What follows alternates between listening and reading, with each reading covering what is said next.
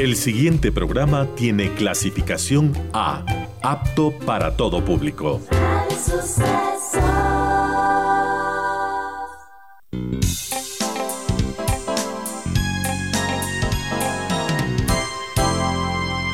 Advertencia. Este programa puede crear dependencia. Dependencia de la buena música, del comentario oportuno, del momento poético, de las voces que siempre tienen algo que decir. Aquí se unen la música y la palabra, con cierto sentido.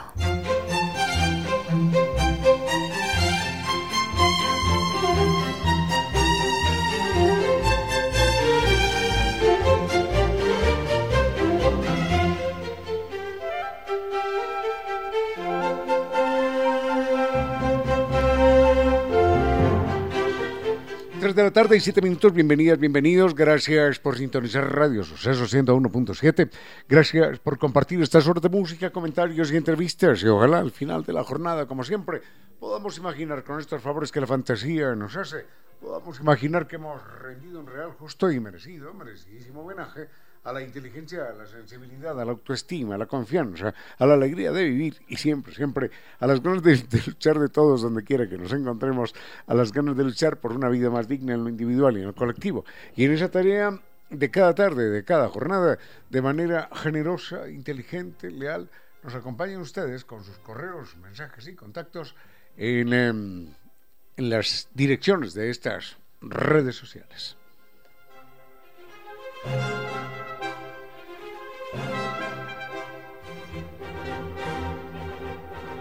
Nuestro correo electrónico es conciertosentidoecuador.gmail.com. En Facebook nos siguen como Concierto Sentido S. Mi cuenta personal en Twitter, arroba Ramiro Díez. Y en Instagram, arroba Ramiro Díez Velázquez. Tenemos mucho para compartir en esta tarde del 19, 19 de julio, al frente en controles, hoy es martes, al frente en controles el doctor Vinicio Soria, dispuesto a entregarnos la mejor música y llegamos hasta ustedes gracias a la destacada presencia de estas empresas e instituciones que creen que la radio, en medio de nuestras humanas e inevitables limitaciones, la radio puede y debe llegar siempre con calidad y calidez. Recuerde que nos acompaña Kibli de Nova Técnica y nos informa que la solución a los problemas de humedad por capilaridad ascendente es una solución garantizada de por vida. No más paredes descascaradas ni problemas de ninguna naturaleza en este sentido. El mail es ecuador.novatecnica.com, la página es www.novatecnica.com y dos teléfonos 098 2600588 y 098 81 85 798.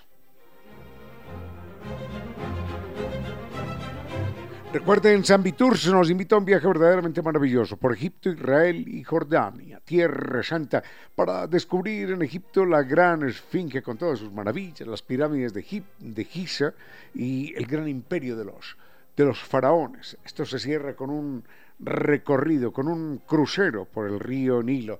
En Jordania, vamos a saber lo que son las bellas ciudades de la antigüedad, la ruta de la seda en Petra y vamos a vivir una noche en Wadi Rum, un desierto extraordinario que nos permite ver millones, millones de estrellas y la Vía Láctea en todo, en todo su esplendor. Recuerden que esta experiencia se vive con guía acompañante desde Quito.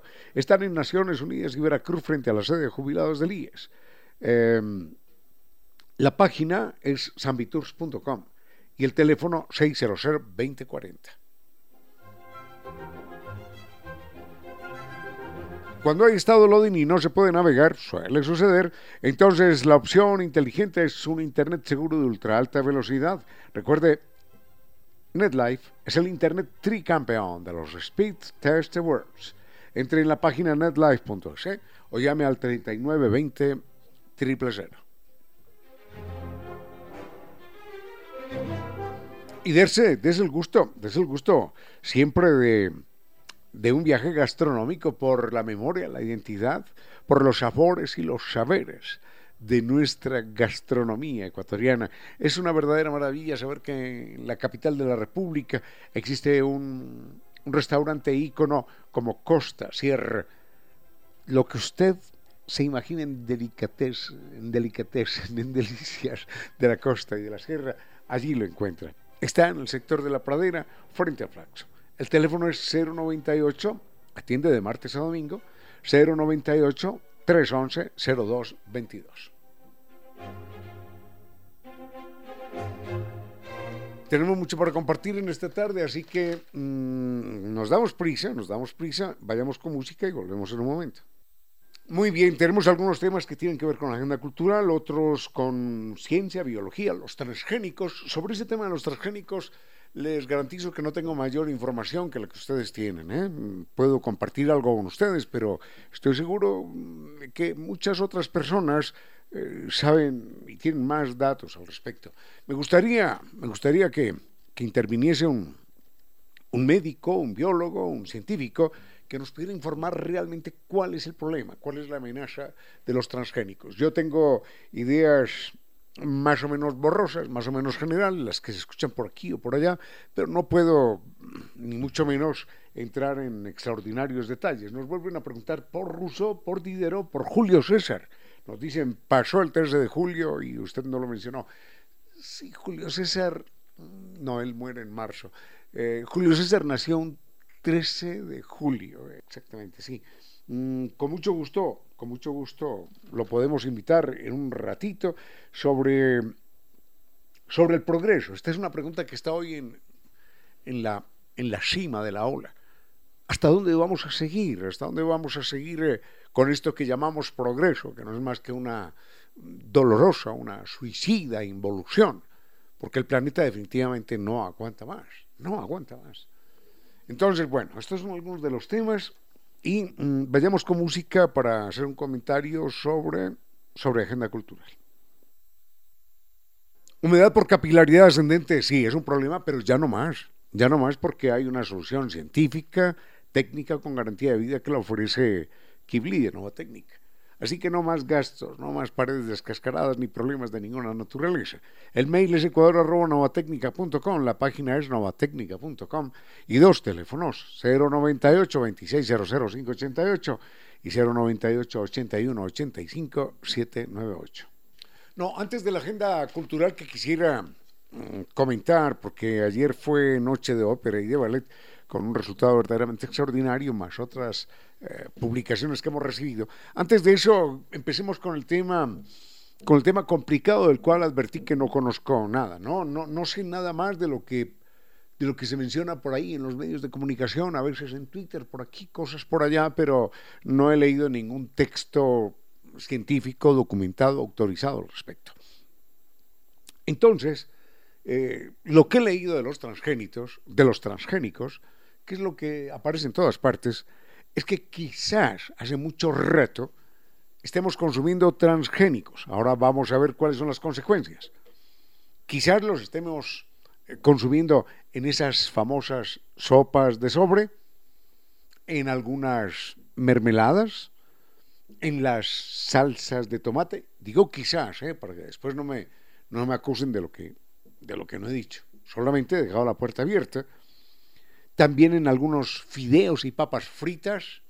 Parece que allí hay transgénicos. En general en algunos productos dietéticos. Y también, esto es lo más grave, si se quiere, en, en alimentos destinados al público infantil.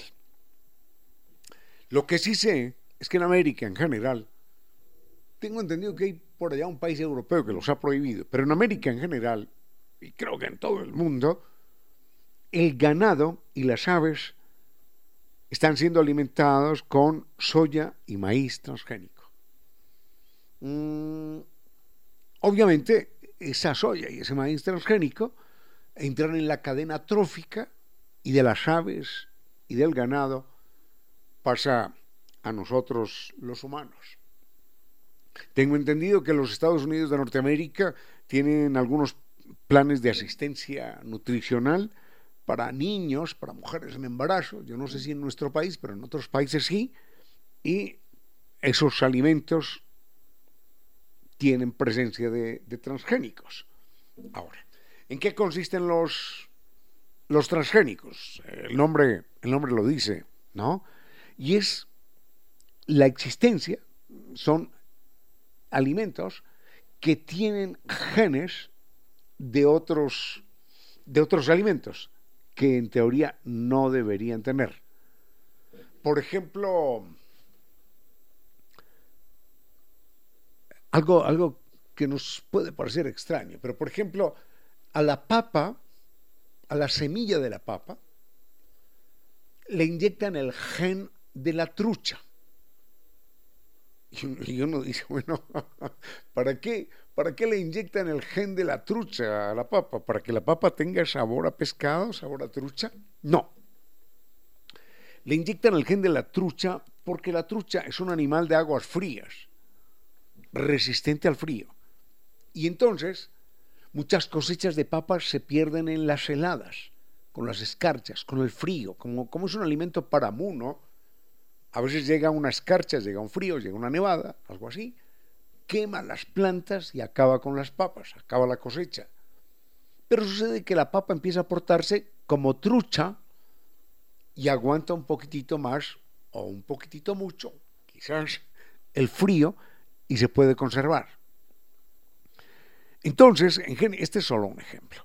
En general se inyectan genes en los alimentos para hacerlos resistentes al frío, para hacerlos resistentes a la sequía, para hacerlos resistentes a las placas, para que sean más abundantes, para que, para que crezcan rápidamente y produzcan, produzcan mayor utilidad, para que sean más grandes también. Algún día, algún día, esto es una ficción mía, pero algún día es posible que nos comamos uvas, de hecho podríamos hacerlo, desde el punto de vista científico, una uva del tamaño de una sandía. Entonces, imagínense la cantidad de vino que sacaríamos si, tuviéramos uvas del tamaño de una sandía. O lo que costaría una uva del tamaño de una sandía. Simplemente toman el gen que da el tamaño en la sandía y se lo aplican y se lo aplican a, a la uva y entonces hereda, hereda ese tamaño. En general parece que los alimentos que más transgénicos tienen están en nuestra mesa todos los días. La soya, el tomate, las papas, el arroz, el maíz. Ahora, ¿qué producen? Yo leí lo que producen los transgénicos, los transgénicos alguna vez y enseguida lo comentamos. Es un sueño, es un sueño visitar Egipto, Israel y Jordania. Esto es un sueño verdaderamente. Y ese sueño se hace realidad con San Viturs. Es un viaje a Tierra Santa. En Egipto, por ejemplo, la Gran Esfinge, las pirámides de Giza. Todo ese imperio abrumador, maravilloso, indescriptible de los faraones y un recorrido por el río Nilo en un crucero inolvidable.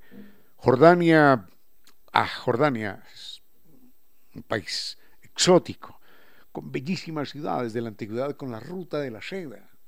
Por allí, la ciudad de Petra y, un desierto, es, es, una, es una fuente extraordinaria de turismo aquel desierto, porque uno dirá, bueno, ¿a qué va la gente al desierto? ¿no? Bueno, la gente al desierto va fundamentalmente a pasar la noche. No, no va a dormir, ¿eh? no va a dormir, va a pasar la noche, a pasar la noche con los ojos abiertos porque lo que se ve en el desierto nadie se lo puede imaginar, en el desierto de Wadi Ron.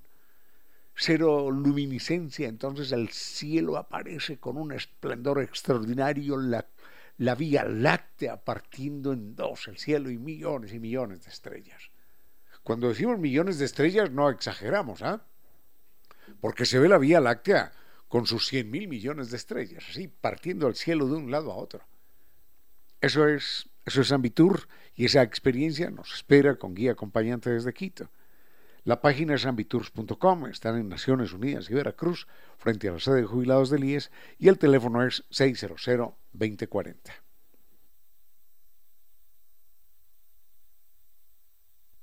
Cerremos, cerremos esto de los transgénicos, eh, recordando lo que dicen los que saben.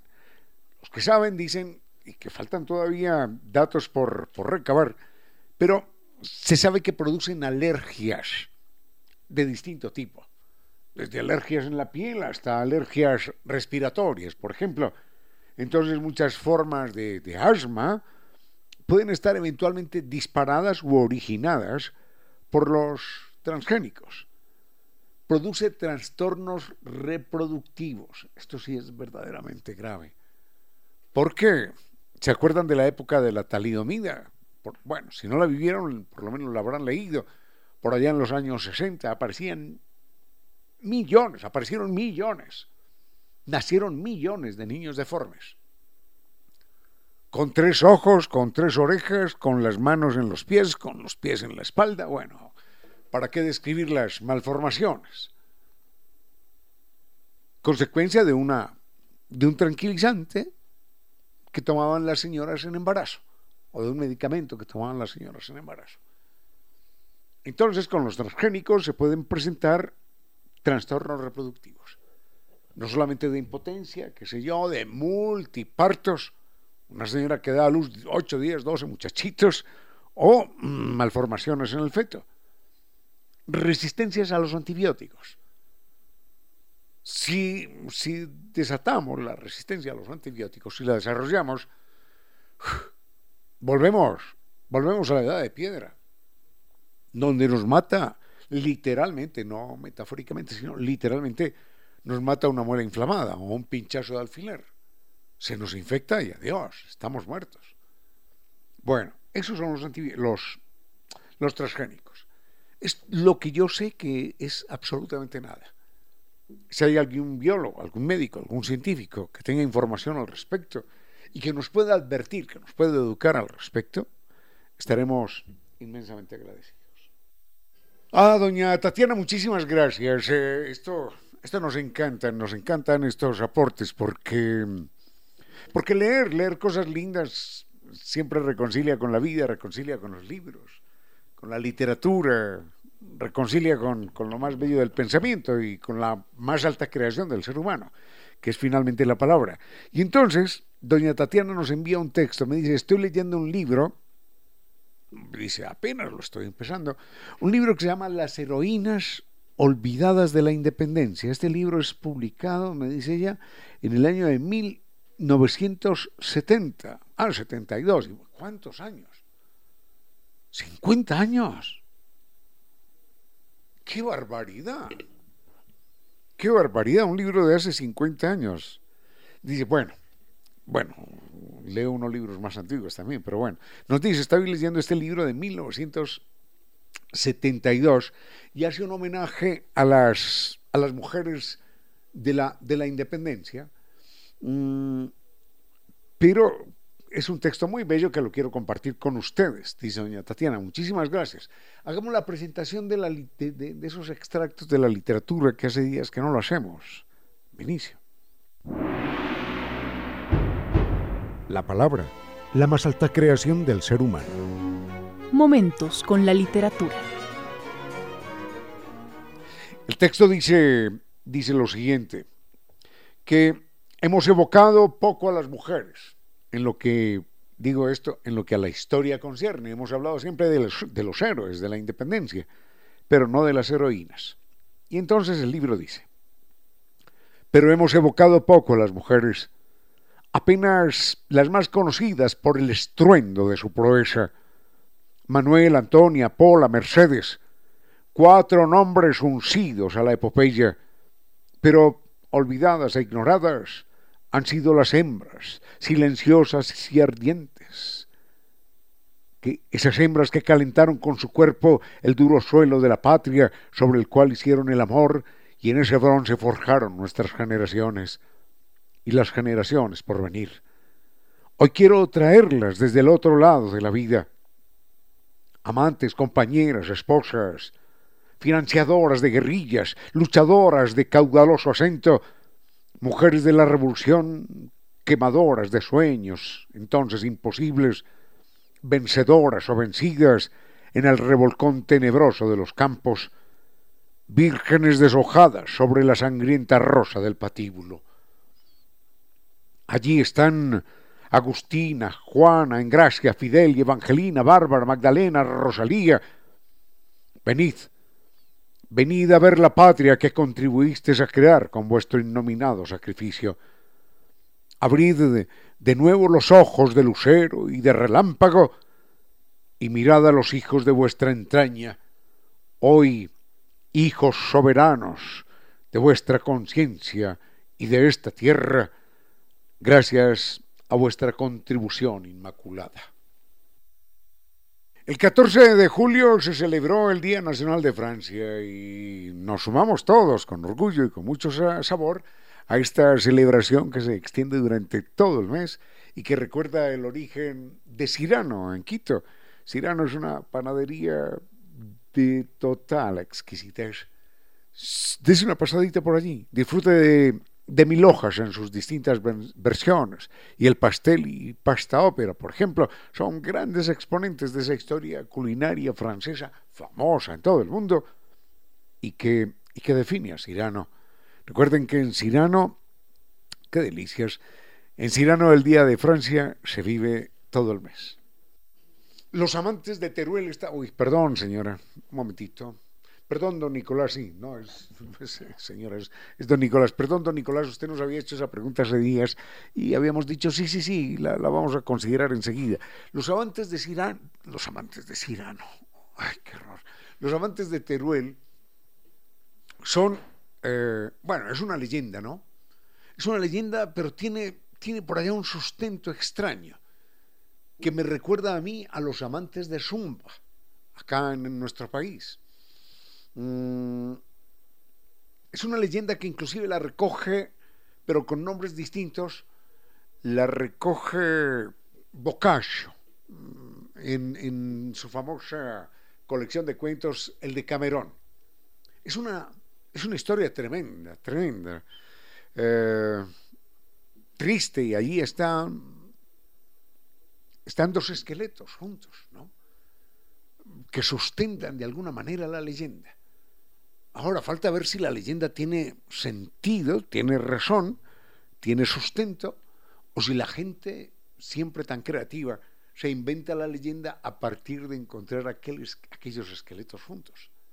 Enseguida les cuento esa historia, esa historia particular.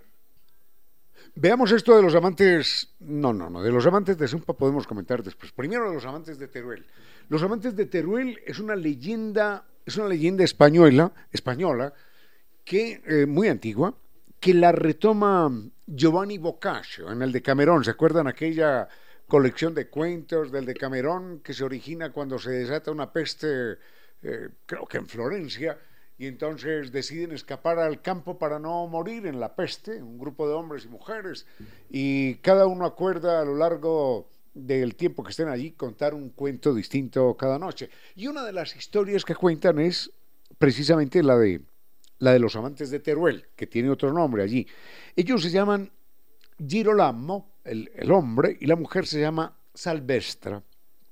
Ahora, en la moderna España, en, España, los amantes de Teruel, bueno, en la moderna España no, sino que en España, el nombre eran Isabel y Juan, Juan Martínez además.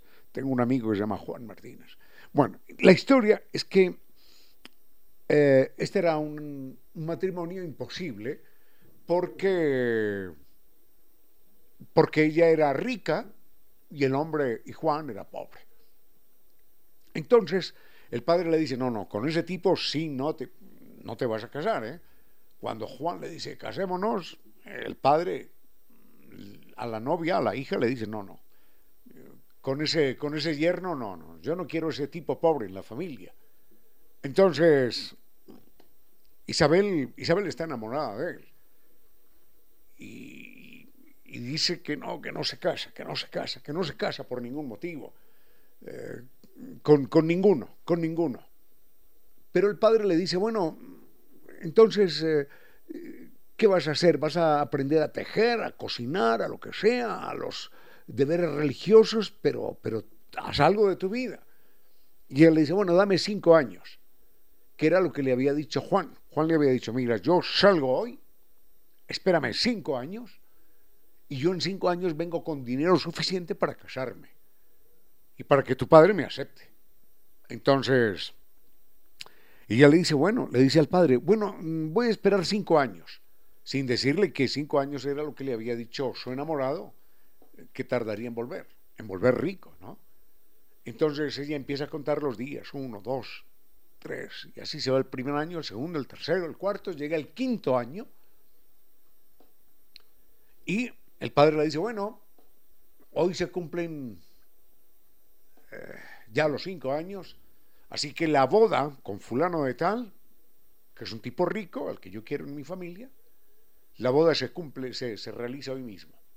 Y están en la boda, y en ese momento llega de lejos, de muy lejos, y con dinero, a casarse, llega Juan.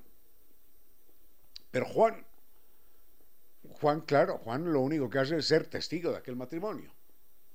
Y esa noche, miren lo que pasa, esa noche Juan, el novio desplazado, el novio rechazado, después de que la pareja estaba ya dormida, entra al cuarto de la pareja, logra entrar.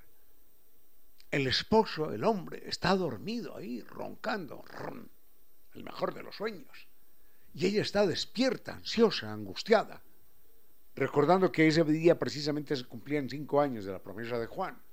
Entonces Juan llega y le dice, silencio, silencio, no, no, no hagamos ruido. ¿eh?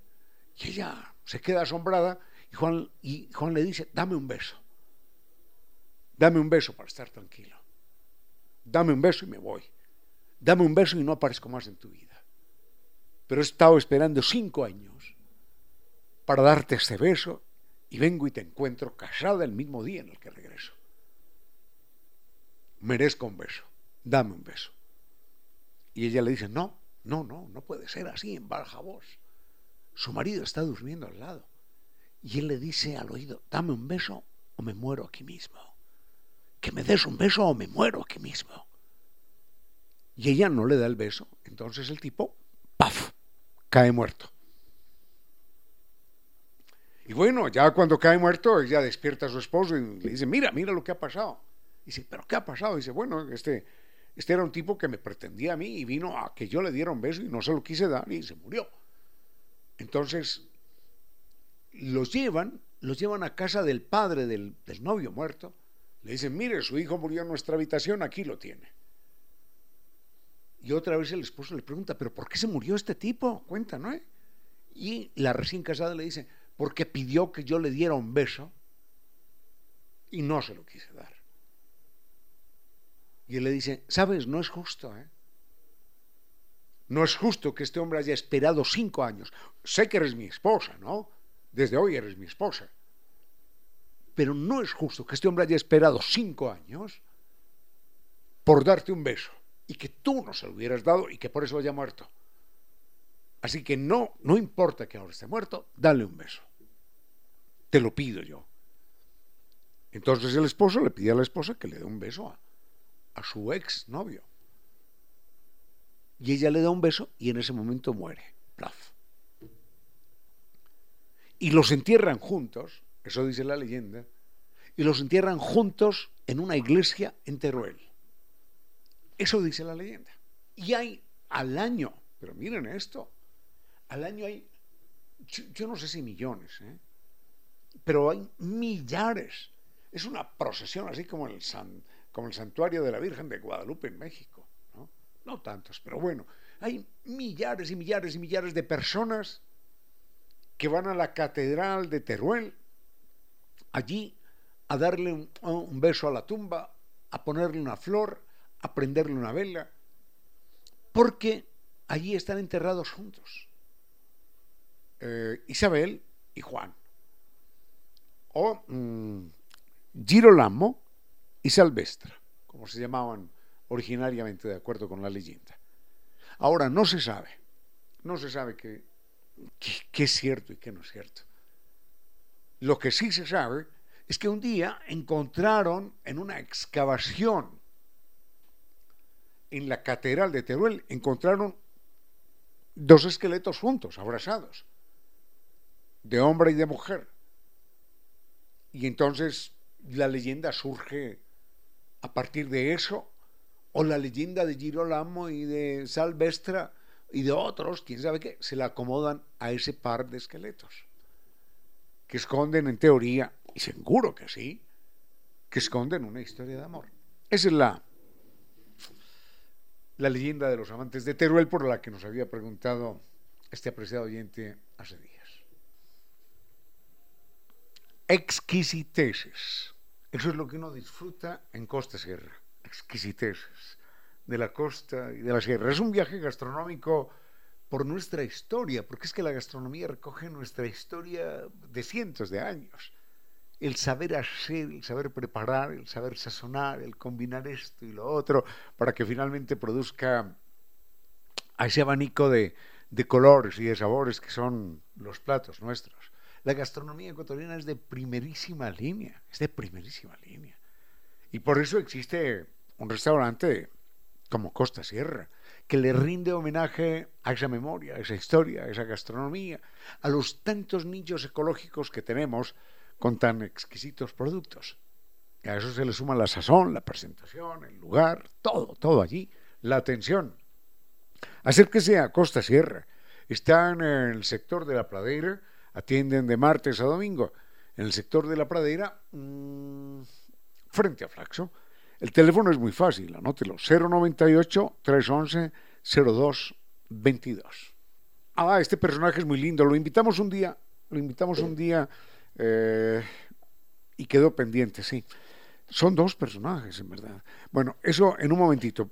Por lo pronto, mi doctor Soria, te pido un favor, es el momentito para tomarme un café, sí, un café y volvemos, ¿sí? No, antes de irnos, antes de irnos a, a Juan Jacobo Rousseau, eh, don Marcelo nos pregunta, ah, es que don Marcelo es un ciudadano español. Bueno, muchísimas gracias. Muchísimas gracias por lo que dice nuestro país. Eh, dice que está muy entusiasmado, que, bueno, en fin, claro, Ecuador es una verdadera maravilla. Entonces nos dice que está leyendo algo de la literatura ecuatoriana y que ha leído Elegía, Elegía de Mitas. Ah, Boletín, Boletín es la obra de, de César Dávila Andrade.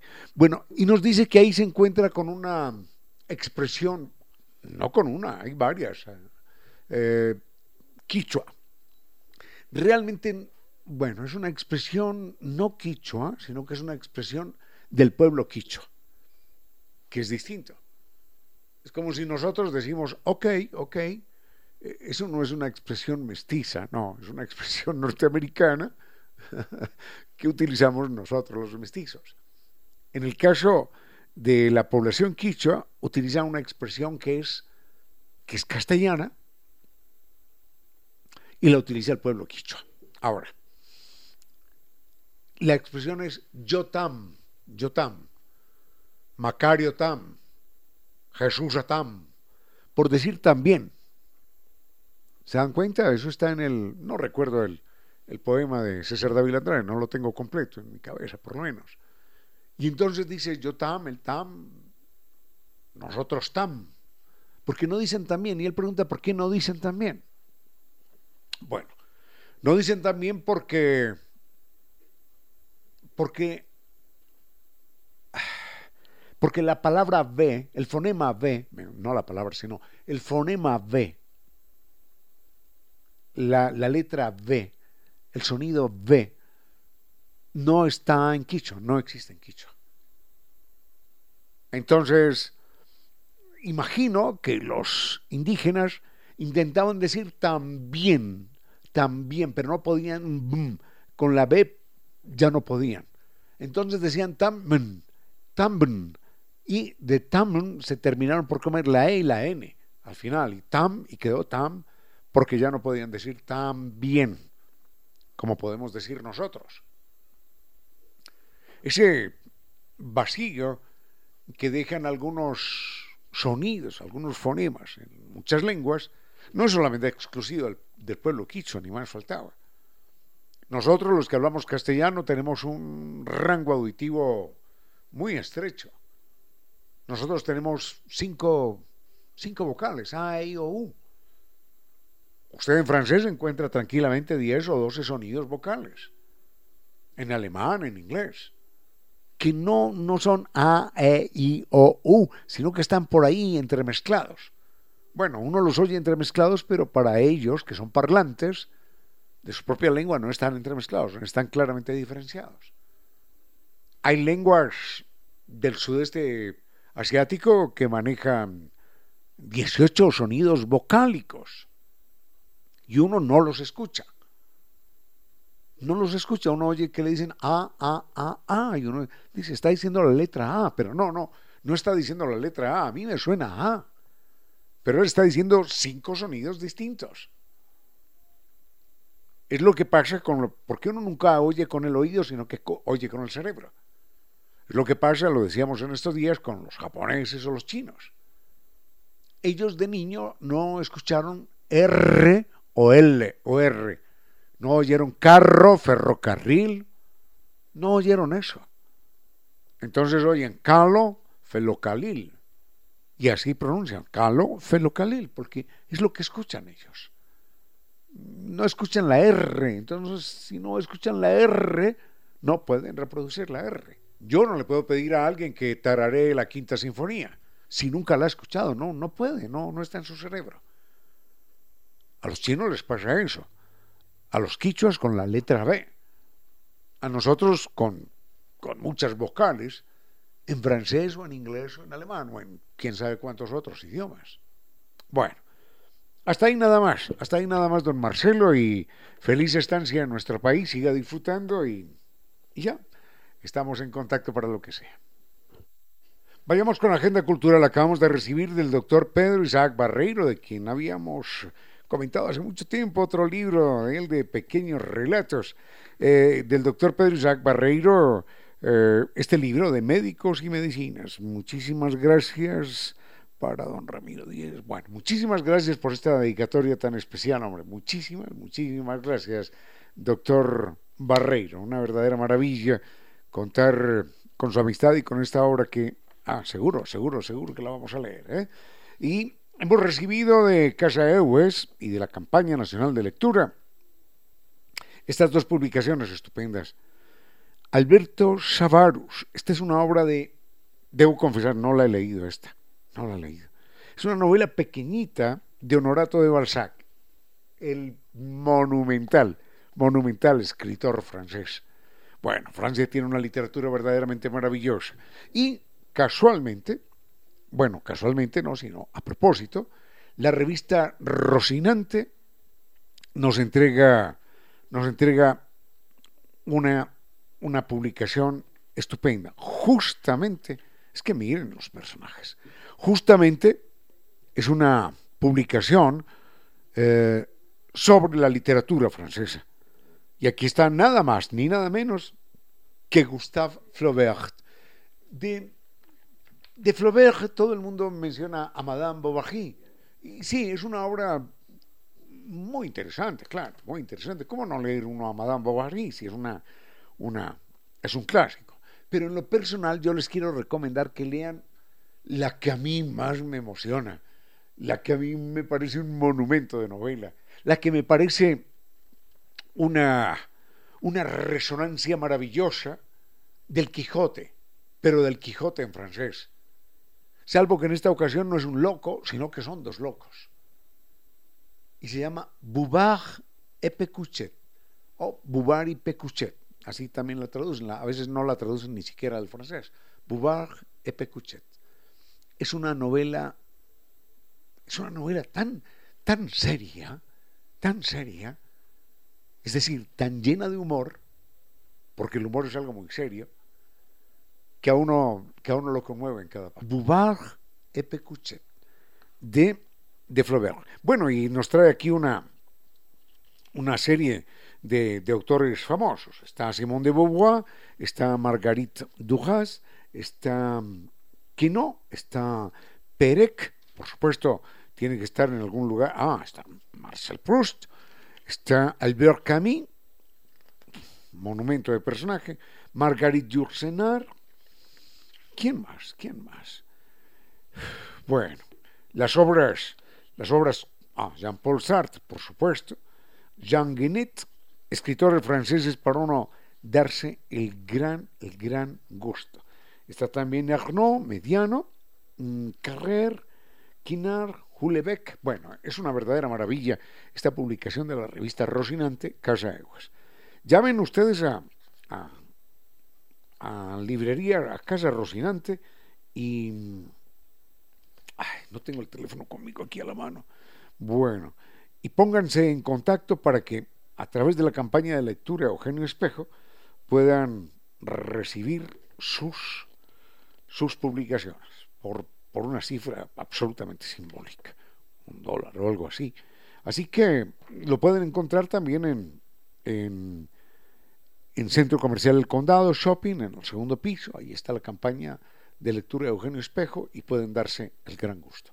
¿Qué más tenemos? Ah, Casal Catalá lo menciono enseguida.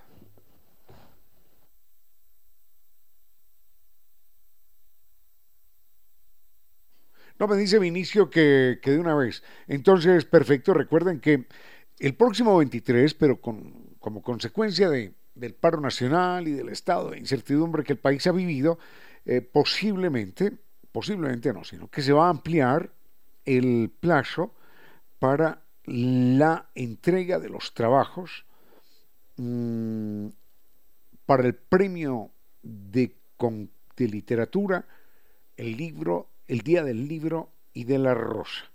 Esto es, eh, esto es muy importante porque podrán participar, podrán participar eh, en lengua castellana, podrán participar en lengua, en lengua quichua, en cualquiera de las lenguas que hablamos en nuestro país, pero dejémoslo en, en lengua castellana porque seguro que, que, ninguno de nosotros habla quichua. Eh, y podrán participar entregando un texto de una a dos páginas eh, en forma oral también. Si lo quieren enviar en forma oral, pueden hacerlo sin ningún problema.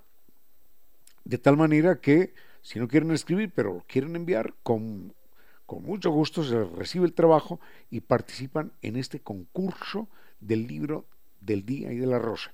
Les doy, les doy dos teléfonos, ¿eh? de librería Rocinante y Casa de West, para que se inscriban. 290 1137. No, pero esto es viejo, estoy mezclando una cosa con otra.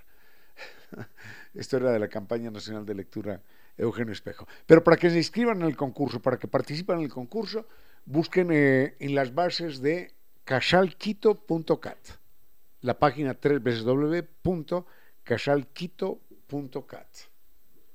Y quien quiera mayor información, esto es sobre la campaña de lectura de Eugenio Espejo, los teléfonos, eh, oh, ya se me perdió otra vez, ya se me perdió. Entonces mejor, mejor lo doy más adelante si es que si es que tengo la suerte de encontrarlo. No, aquí están, aquí están. 290, 290, 1137 y 2542, 531. Veamos esto, nos están preguntando por Juan Jacobo Rousseau y creo que sí tenemos tiempo de hablar del personaje que ya mencionamos, abuelo de pájaro, en algún programa anterior. Juan Jacobo Rousseau, señalábamos en su momento, es... Eh, es un tipo extraordinario en la medida en la que es el primer, el primer revolucionario teórico en la historia de la humanidad. Es el primero que teoriza acerca de la posibilidad, y más que de la posibilidad, de la necesidad de un cambio social. Él, eh, él parte de una base complicada. Hasta hasta Rousseau, y todavía, todavía la gente sigue manteniendo eso, la gente mantenía aquello del pecado original, ¿no? Éramos angelitos buenos, jiji, jaja, allá con alitas, en el paraíso, en medio de los ángeles, haciendo nada, toda, toda la eternidad además, porque éramos inmortales. Pero un día, un día, una mujer muy mala, muy mala, llena de curiosidad, eh, seducida por una serpiente, sedujo a su esposo y le dijo, venga, venga, vamos a comer de aquel fruto prohibido, para saberlo todo. Era, era fin, finalmente era la búsqueda de la verdad, del conocimiento, y aquello les fue castigado por toda la eternidad, porque fueron ya no inmortales, sino mortales, pero no solo mortales, sino que iban a sufrir, con hambre, con enfermedades, con con dolores, con la misma muerte. A ella la condenaron a parir con dolor, a, a los hombres y a las mujeres también a trabajar con el, a ganarnos el pan con el sudor de la frente, ¿no? Todo así. Todo por una manzana, ¿no? O por el fruto aquel prohibido. Eso es lo que siempre se ha creído, lo que siempre se ha aceptado. Y en la época de Rousseau, con mayor razón. Hoy hay personas que no creen mucho en esto consideran otras posibilidades evolutivas. Pero en todo caso, en aquella época, poner en duda aquello era, era hereje, ¿no? Era ganarse, ganarse la hoguera. Pero no, no, no estoy hablando en términos simbólicos, sino reales. Plantear algo así era, venga acá, señor hereje, que ya está la leña preparada. Entonces Rousseau dice, no, el ser humano no nace con ningún pecado. ¿Qué pecado va a nacer un muchachito? ¿Qué, pecado va a arrastrar? El ser humano nace bueno. Ahora, los problemas que vemos en la sociedad están originados en la sociedad. Es decir, el ser humano nace bueno, la sociedad lo corrompe. Así que como el ser humano nace bueno, no tenemos que cambiar nada del ser humano. ¿Qué vamos a cambiar si, nace bueno? Lo que tenemos que cambiar es la sociedad que lo corrompe. Ese es un, es un discurso revolucionario. No solo revolucionario, sino que ponía patas arriba todo el andamiaje religioso, empezando por el pecado original, que era la piedra fundacional de todo un discurso religioso porque ahí derivaba el pecado, la muerte, el infierno, el paraíso, tantas cosas, sentimiento de culpa y cosas así por el estilo. Entonces, con una sola frase, paf, paf, Juan Jacob Rousseau acaba con una, con una creencia de dos mil años. No es poco, ¿no? Bueno, 1800 en todo caso, para su época. Así que enseguida vemos, sí, sí tenemos tiempo eh, vemos quién era Juan Jacobo Rousseau y cómo, cómo se origina toda esta situación que lleva a este personaje a ser lo que fue. Nos preguntan por el teléfono de Novatécnica, son dos, recuerde, problemas de humedad por capilaridad ascendente se acaban. Dos teléfonos, doña Margarita, son el 098 26 588 y 098 81 85 798. Vayamos con, con Juan Jacobo Rousseau, personaje al que hay que reconocerle eh, su papel de pionero en esto del pensamiento social. Es un, es un muchachito que queda huérfano de madre al nacer, es de Ginebra, él no es francés, él es eh, ginebrino, de la región de, Suiza, pero claro, ginebrino parlante francés, ¿no? Entonces, eh, nace huérfano, bueno, nace huérfano, sí, se, queda huérfano en el momento de nacer, y su padre eh, lo cuida, pero sucede que su padre tiene un día una garrotera, una pelea por ahí con alguien, y una riña era duramente castigada, entonces expulsaban a la persona de la ciudad, sin importar que tuviera, que tuviera un hijo para cuidar. Entonces a Juan Jacobo Rousseau lo, recoge un cura, y y lo cuida, tiene en ese momento siete, siete años quizás, y, lo cuida y después, cuando el niño cumple nueve o diez años, lo lleva al taller de un grabador. Entonces, ese niño, ese niño grabador tiene algún contacto con las artes, algún contacto con las letras, algún contacto con los libros, con los libros. Lo cierto es que la niñez de, de Rousseau es una niñez verdaderamente triste. Decíamos que se le parece a uno a veces a, los niños de Charles Dickens. Niño travieso, ladrón, desadaptado, eh, rebelde, sale un domingo de la ciudad, mm, regresa ya cuando las murallas están cerradas y él huye de miedo a ser castigado. Entonces, finalmente, esto lo quiero contar ya solamente como un detalle de él y después nos referiremos con más calma Finalmente lo recoge una señora eh, católica, él era calvinista, ¿no? Esa región era de Calvino. Lo recoge una señora católica que lo convence de que se haga católico y lo bautiza católico, en fin, y ahí sí ya con mayor razón no puede volver nunca más donde los calvinistas. Esta señora, bueno, después él se va, vuelve y pasan dos, tres años, regresa y termina haciéndose amante de esta señora. Es un jovencito, ¿eh? tiene 19, 20 años, termina haciéndose amante de la señora y también amante de la criada que trabajaba para la señora.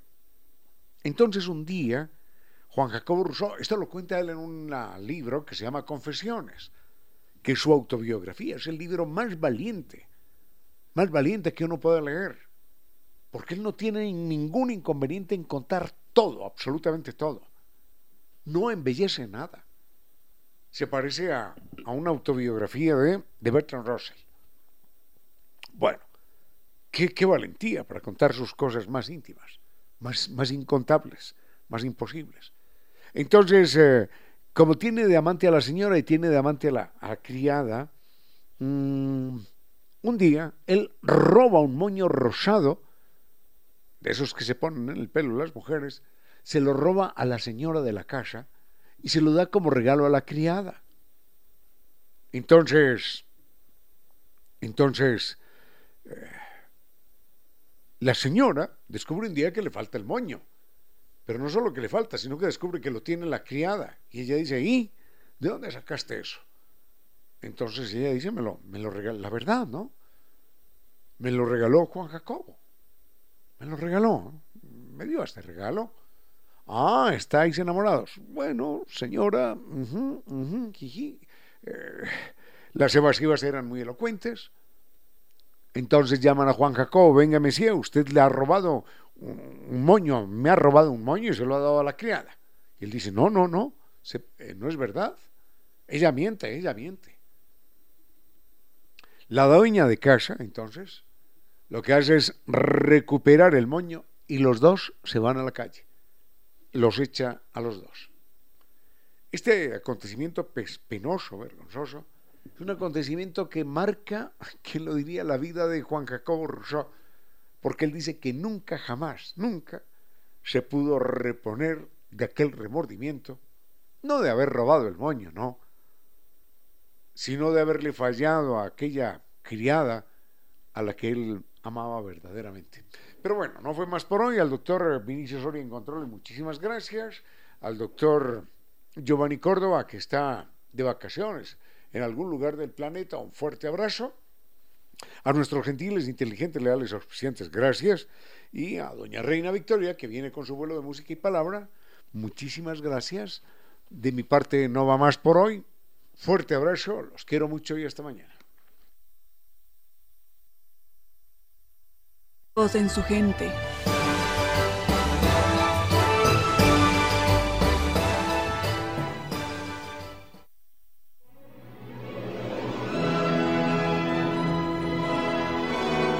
Y ahora bienvenidos todos a un vuelo de música y palabra. Bienvenidos a este espacio con cierto sentido, con Reina Victoria Díez, para que disfruten de un vuelo de música y palabra. Arrancamos en este vuelo, o debería decir más bien hemos despegado, queridos amigos. Sí, en este preciso momento, 5 y 4 de la tarde, cada uno de nosotros puede percibir desde sus respectivas ventanillas que estamos dejando nuestro espacio.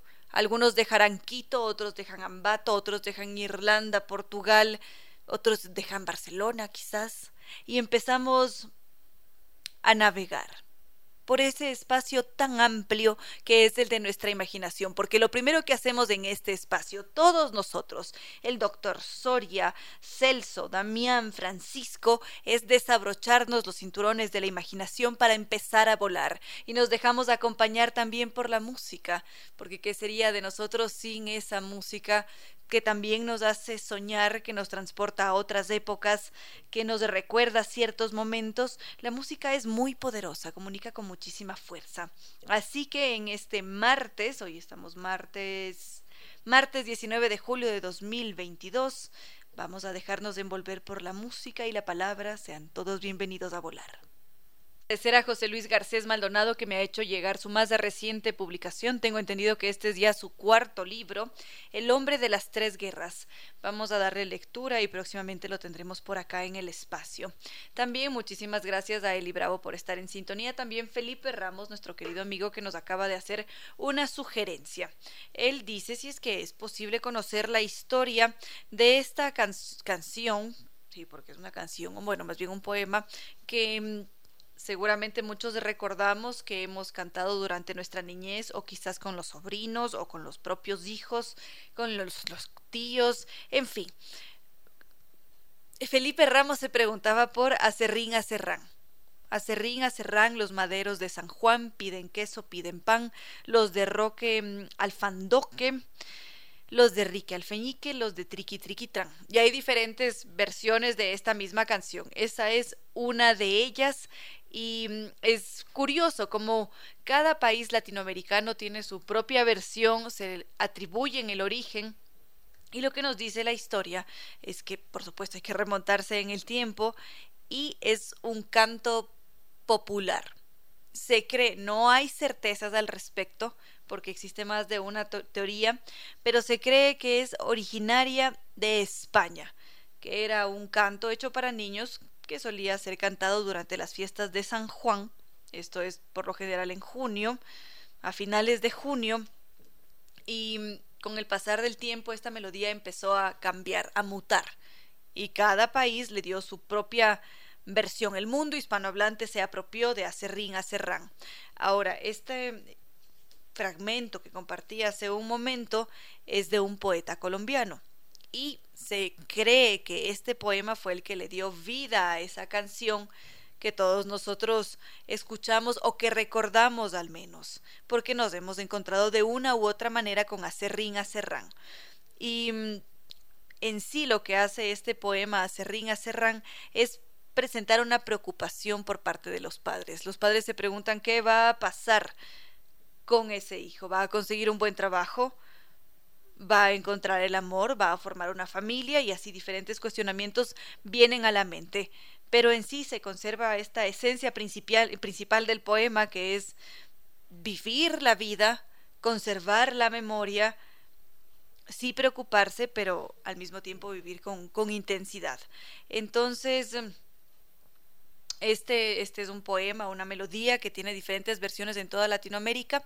Se cree que es originaria de España el poema que le dio vida a la canción es colombiano y por supuesto que existe una conexión con la antigüedad, es decir, tendríamos que fijarnos en los cantos que se hacían durante la Edad Media y en aquel entonces se cantaban este tipo de canciones como Rocotín Rocotán. Rocotín, Rocotán, ¿cuántos dedos tengo encima? Y empezamos a hacer este movimiento sobre la espalda con el codo y hay dedos sobre la mano. Entonces el niño tiene que adivinar y, de allí, bueno, tiene diferentes finales según quien lo esté jugando. En todo caso, la conexión va por allí con estos juegos que se han creado a lo largo de la historia. Muchísimas gracias a Felipe Ramos por haber hecho esta, esta, esta sugerencia.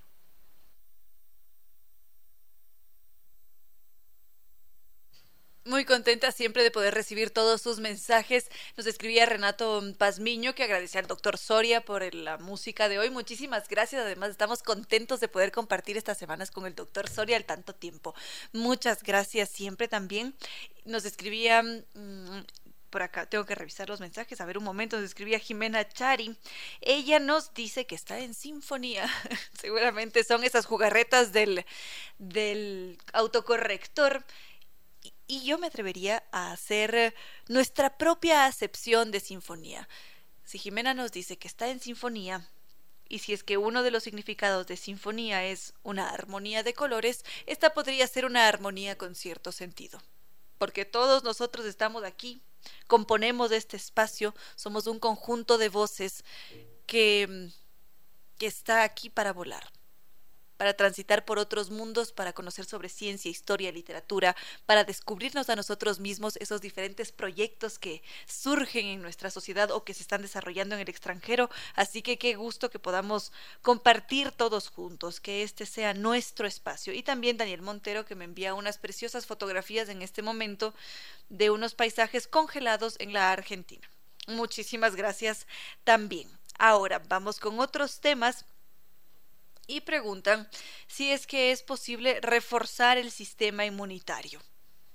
Ahora más que nunca este es un tema que nos interesa porque mm, ha estado presente el coronavirus, hemos vivido años intensos, lo seguimos viviendo hasta ahora, no sabemos cuándo va a parar esto y esto ha hecho a su vez que nosotros nos enfoquemos mucho en reforzar ese sistema inmunitario. ¿Es posible? ¿Cómo se lo hace? Qué es lo más óptimo, cómo se mejoran las defensas del organismo. Así que podríamos revisar qué nos dice la ciencia al respecto. Seguimos entonces, gracias a Juan Saltos, también Celso Monteros, Eric y mm, ahora nos íbamos a centrar en el sistema inmunológico vivimos muy preocupados por reforzar a nuestro sistema inmunitario. ¿Cómo se lo hace? Nos dicen deberías tomar multivitamínicos, deberías comer estos alimentos, organizar las comidas de esta forma o de otra. Y nuestro sistema inmunitario es bastante complejo porque es toda una red de células, de órganos, de tejidos que trabajan en conjunto para protegernos. Nos protegen de infecciones, de enfermedades y muchas veces falla. Algunas veces nos juega una mala pasada justamente y terminamos por enfermarnos, nos cae alguna infección, nos da coronavirus y allí hay ciertos em, elementos que pueden jugar a nuestro favor o en contra. La genética, por ejemplo, tiene un papel fundamental en lo que respecta a la fuerza del sistema inmunitario. Determina cuán fuertes son nuestras defensas.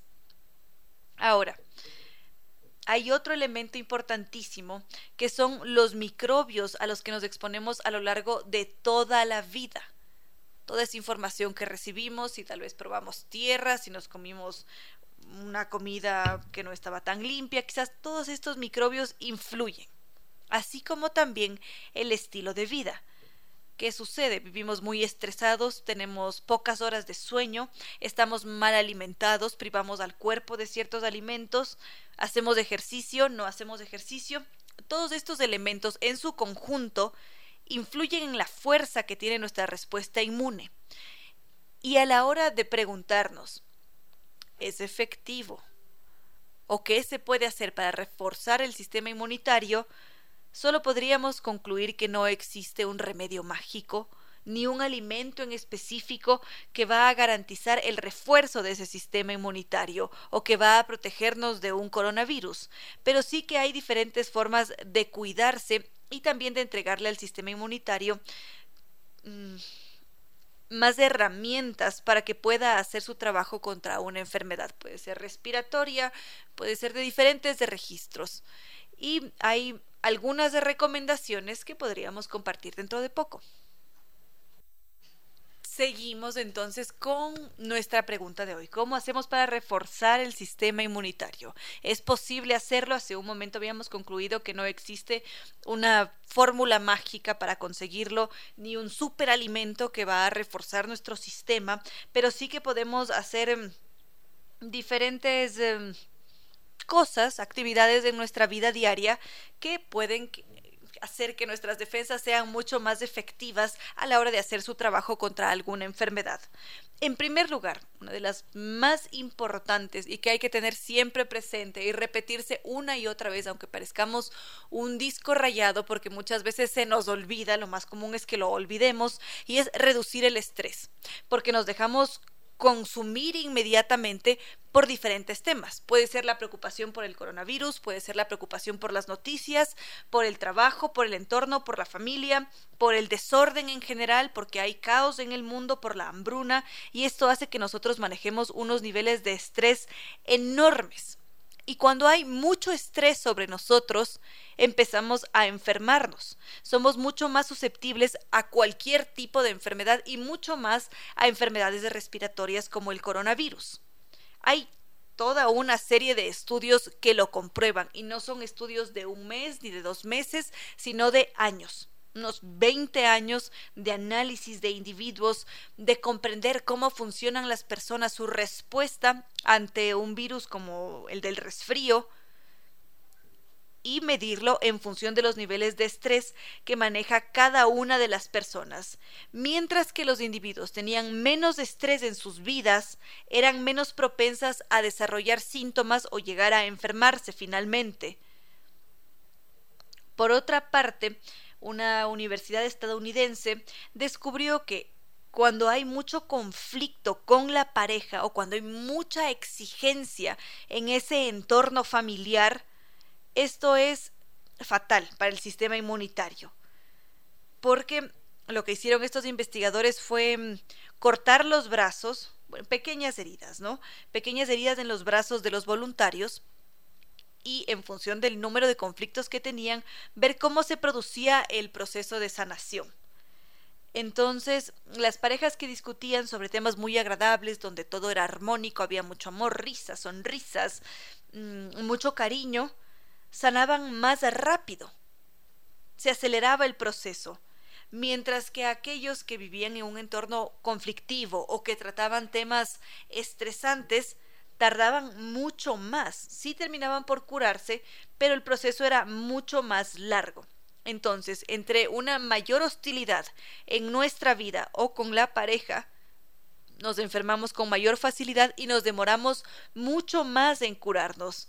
Por lo tanto, de allí que sea tan importante recordarse a diario que hay que reducir el estrés, que al menos durante cinco minutos, y cómo marca una diferencia en nuestras vidas eso, durante cinco minutos alejarse de todo, poner lejos del computador, la laptop, el, el celular, todos los dispositivos electrónicos, y durante cinco minutos quizás escuchar un tema musical, si es que nos gusta la música, y dejarse llevar por esa música, o intentar poner la mente en blanco, hacer un ejercicio de meditación, de respiración, ser consciente del cuerpo, como si estuviéramos en una clase de yoga o de estiramiento o simplemente intentando relajarnos, porque marca una diferencia. Y eso definitivamente va a hacer que nosotros nos sintamos mejor, va a reforzarse el sistema inmunitario. Y si es que estas actividades no nos gustan, porque cada uno funciona diferente y tiene sus propias afinidades, hay esta otra opción de realizar terapia o conversar con los amigos o un día salir a bailar o que nos dé un ataque de risa, tantas cosas que podemos hacer para disminuir o controlar ese estrés, porque cuando los niveles de estrés están bajos, el cuerpo combate mucho mejor cualquier enfermedad. Enseguida hacemos otras recomendaciones. Gracias a nuestra querida amiga Silvita Vallejo que está en sintonía, nos dice que viva la música, sí que siempre viva la música porque, como ya lo mencionábamos hace un momento, marca una diferencia en nuestras vidas. Además, no sé si es que les ha pasado, hay ciertos temas musicales que nos relajan más que otros. Hay melodías, ritmos que actúan de diferente manera en, en nuestro ser y es maravilloso. Ahora, sigamos con esos diferentes hábitos o actividades que podríamos tener para reforzar el sistema inmune, porque no es una única, es un conjunto de elementos que aportan a, a la respuesta de, de nuestras defensas en el organismo. Me distraigo a veces porque empiezo a leer sus mensajes, veo que Katy está escribiendo en este momento y enseguida ya abro su mensaje. Entonces, vamos con más cosas. ¿Qué más podríamos hacer para reforzar el el accionar de nuestras defensas? Podríamos intentar mejorar los hábitos del sueño. El sueño es fundamental es importantísimo porque un sistema inmunitario sano solamente puede funcionar si es que ha tenido esas horas de sueño. Porque un sistema inmunitario que ha sido privado del sueño no funciona tan bien. Entonces, levantarse en las madrugadas no es tan sano o quedarse hasta altas horas de la noche tampoco. Hay un estudio que se hizo con cientos de hombres y mujeres que se expusieron al, a los resfríos, al virus del resfrío. Y empezaron a fijarse en sus patrones del sueño. Cómo dormían, cuánto dormían, calidad del sueño también. Y los investigadores se dieron cuenta que aquellos que dormían muy poco, los que dormían menos de seis horas por la noche, tenían cinco veces más probabilidades de contraer la enfermedad que el resto que dormía sus respectivas siete horas. Y si es que la persona dormía menos de cinco horas por noche, los riesgos eran mucho mayores. Por ese motivo son importantes los hábitos de sueño. Es una buena forma de reforzar el sistema inmunitario porque ese punto óptimo de horas de sueño será entre siete a ocho horas por noche y es necesario que ese horario sea regular para acostarse, para levantarse, para que nosotros funcionemos de una correcta manera. Si es que las pantallas están presentes, si es que existe una alimentación también desorganizada. Si es que comemos muy tarde, también nos afectamos. O si es que hacemos ejercicio justo antes de irnos a dormir, esto quizás nos ponga en un estado de alerta, vamos a estar con más energía y no vamos a lograr conciliar el sueño. Por ese motivo hay que ponerle especial atención al hábito del sueño. Por otra parte, están las vitaminas, pero ya haremos mención a eso dentro dentro de poquito. Vamos primero con música, vamos a tomarnos un té, un café. El doctor Soria tiene chocolate, ¿nos va a brindar chocolate, doctor Soria? Muy bien, por acá vamos a comer chocolatitos. Enseguida continuamos. Seguimos entonces, muchas gracias a Agustín Carrión por sus mensajes. Silvita nos dice, en cambio, que para el sistema inmunitario la risa es muy buena y ella nos recomienda mirar obras de teatro cómicas espectacular. El teatro, las artes, la música, mm, el circo, tantas cosas que podemos hacer. Y en el caso del doctor Soria, quieren saber cuál es su secreto para mantenerse tan sano, tan joven. El. La, risa, además de la risa, ¿cuál es, doctor Soria? Aquí en Confesiones con cierto sentido, el doctor Soria siempre recomienda tomar y comer un chocolatito. Entonces tenemos que estar todos muy bien preparados y eso también marca una diferencia. Ahora íbamos a hablar sobre las vitaminas para reforzar nuestro sistema, el actuar de nuestras defensas en el organismo. Y todavía hacen falta varios estudios sobre las vitaminas, cómo estas actúan cuánto deberíamos tomar, si es que todo se procesa o cuánto se elimina, pero se ha determinado que es importantísimo el nivel de vitamina D en el organismo cuando nos estamos entrando en el sistema inmunitario.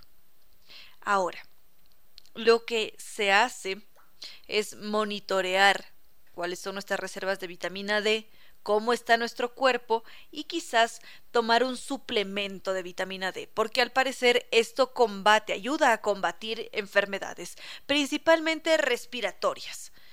¿Cómo sabemos esto? Porque también se han realizado estudios con centenares de pacientes, algunos de edad avanzada, otros de menor edad, y se les ha entregado dosis de vitamina D. Por supuesto que estas dosis de vitamina D han estado enfocadas, centradas en la persona la edad, el contexto, el peso, esos diferentes elementos.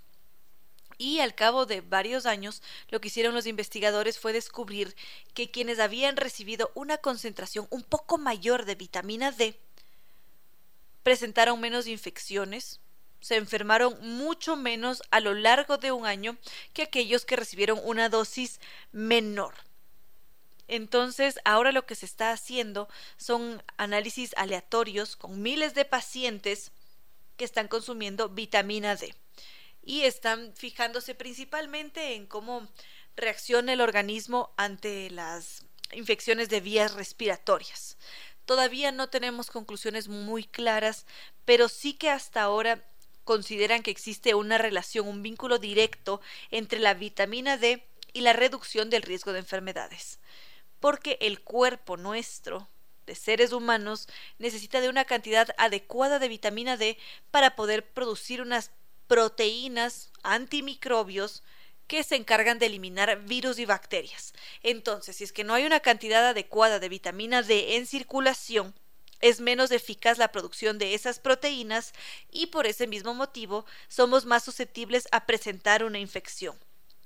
Entonces, esto quiere decir que es importante la presencia de la vitamina D en nuestro cuerpo. Claro que siempre tenemos que estar asesorados por un especialista. Hay que fijarse, hay que consultar siempre con los especialistas. Sobre esto mm, tengo un comentario adicional y veo que nuestro entrevistado no ha llegado hasta esta hora, que es prácticamente 10 para las 6. Una pena porque es un espacio que se pierde. Enseguida continuamos. Gracias por estar en sintonía, Erika Bravo, Pato Belén y su hijo Samuelito. Muchísimas gracias. Qué alegría que estemos todos compartiendo. Más de recomendaciones, porque son varias. Hay un punto importantísimo en el que se hace mucho énfasis para poder reforzar ese sistema inmunitario y es el consumo excesivo de alcohol. No hay un estudio, hay centenares de estudios que han encontrado una relación directa entre el consumo excesivo de alcohol y la función inmunitaria.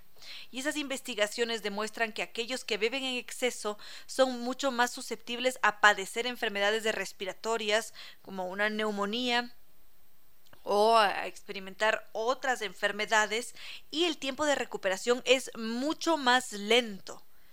Una herida tarda más tiempo en sanar, una infección el triple, porque el alcohol altera el número de microbios que tenemos a nivel intestinal. Y es una comunidad importantísima que habita dentro de nosotros. Como seres humanos contenemos multitudes y esas multitudes nos hacen funcionar de una forma correcta. Entonces, esa comunidad de microorganismos afectan al sistema inmunitario, a su respuesta y ese exceso de alcohol los lastima. Por otra parte, llega a dañar los pulmones y eso a su vez deteriora la respuesta inmune, se deterioran las mucosas y esto es esencial para el organismo, mucho más si es que le vamos a hacer frente a un a, un, a una enfermedad como el coronavirus. Y no es solamente el consumo crónico del alcohol el que nos afecta. Las borracheras, a veces que se producen con los amigos, también terminan por dañar ese sistema inmunitario. Entonces, sí, tomarnos una copita de vino está perfecto, un cóctel también es maravilloso.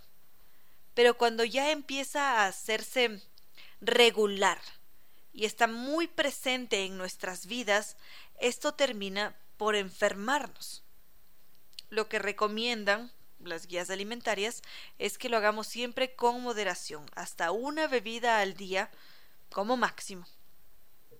Esa es otra de las recomendaciones. Queridos amigos, hemos llegado ya al final de este vuelo de música y palabra con cierto sentido.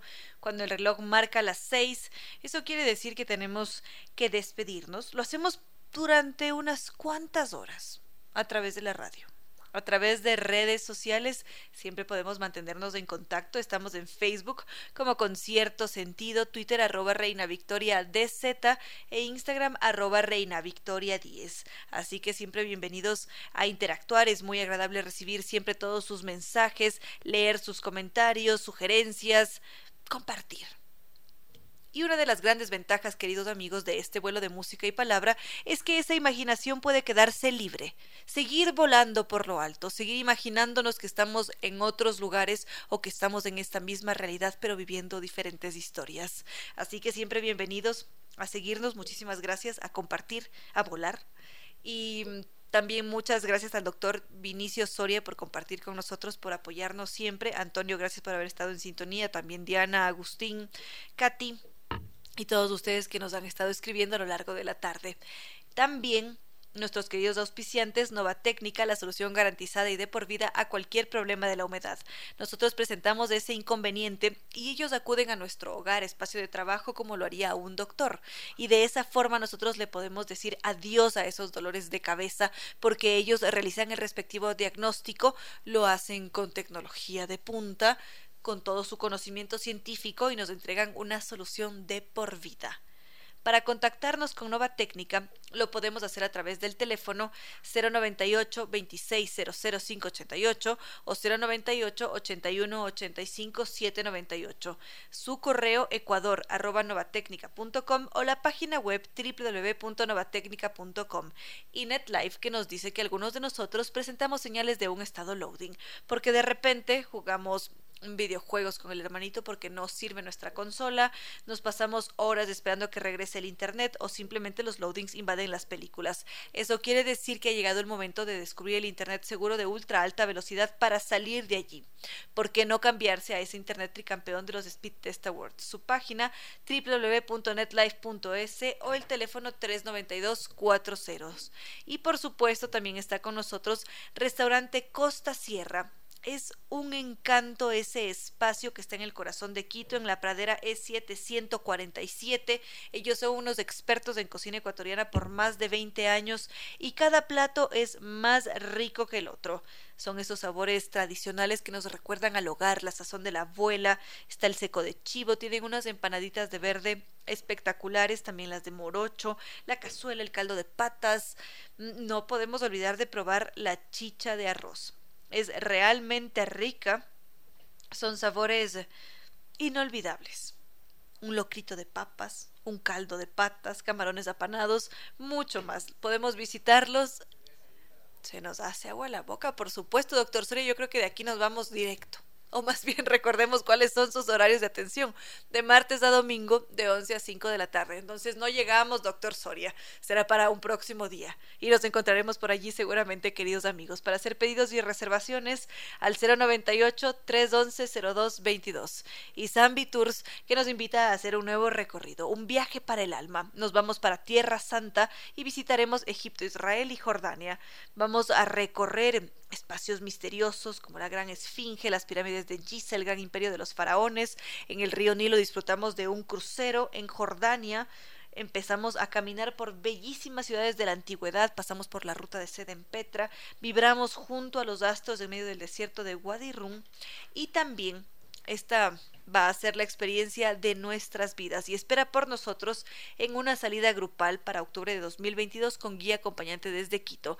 Quedan ya muy pocos cupos, así que podemos llamar ahora mismo al 620-40 o visitarlos en las Naciones Unidas y Veracruz frente a la sede de jubilados del IES. Su página web www.sambitours.com. Y ahora sí, no queda más que decirles que no fue más por hoy, que los queremos mucho y que mañana miércoles, no, mañana es miércoles y mañana miércoles nos volveremos a encontrar. Nos despedimos, por supuesto, con un tema musical. Recordemos a una de esas grandes voces, a Elvis Presley.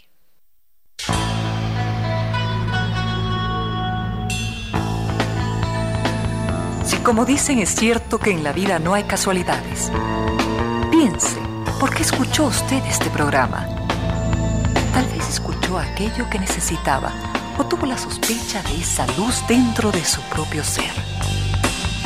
Una gota de agua, un corazón que late, una semilla en su memoria, un remanso en medio de sus prisas, una voz que aliente su esperanza, una pluma para sus alas. Algo de eso hemos querido ser. Aquí, en concierto sentido, con Ramiro Díez. Y Reina Victoria Díez.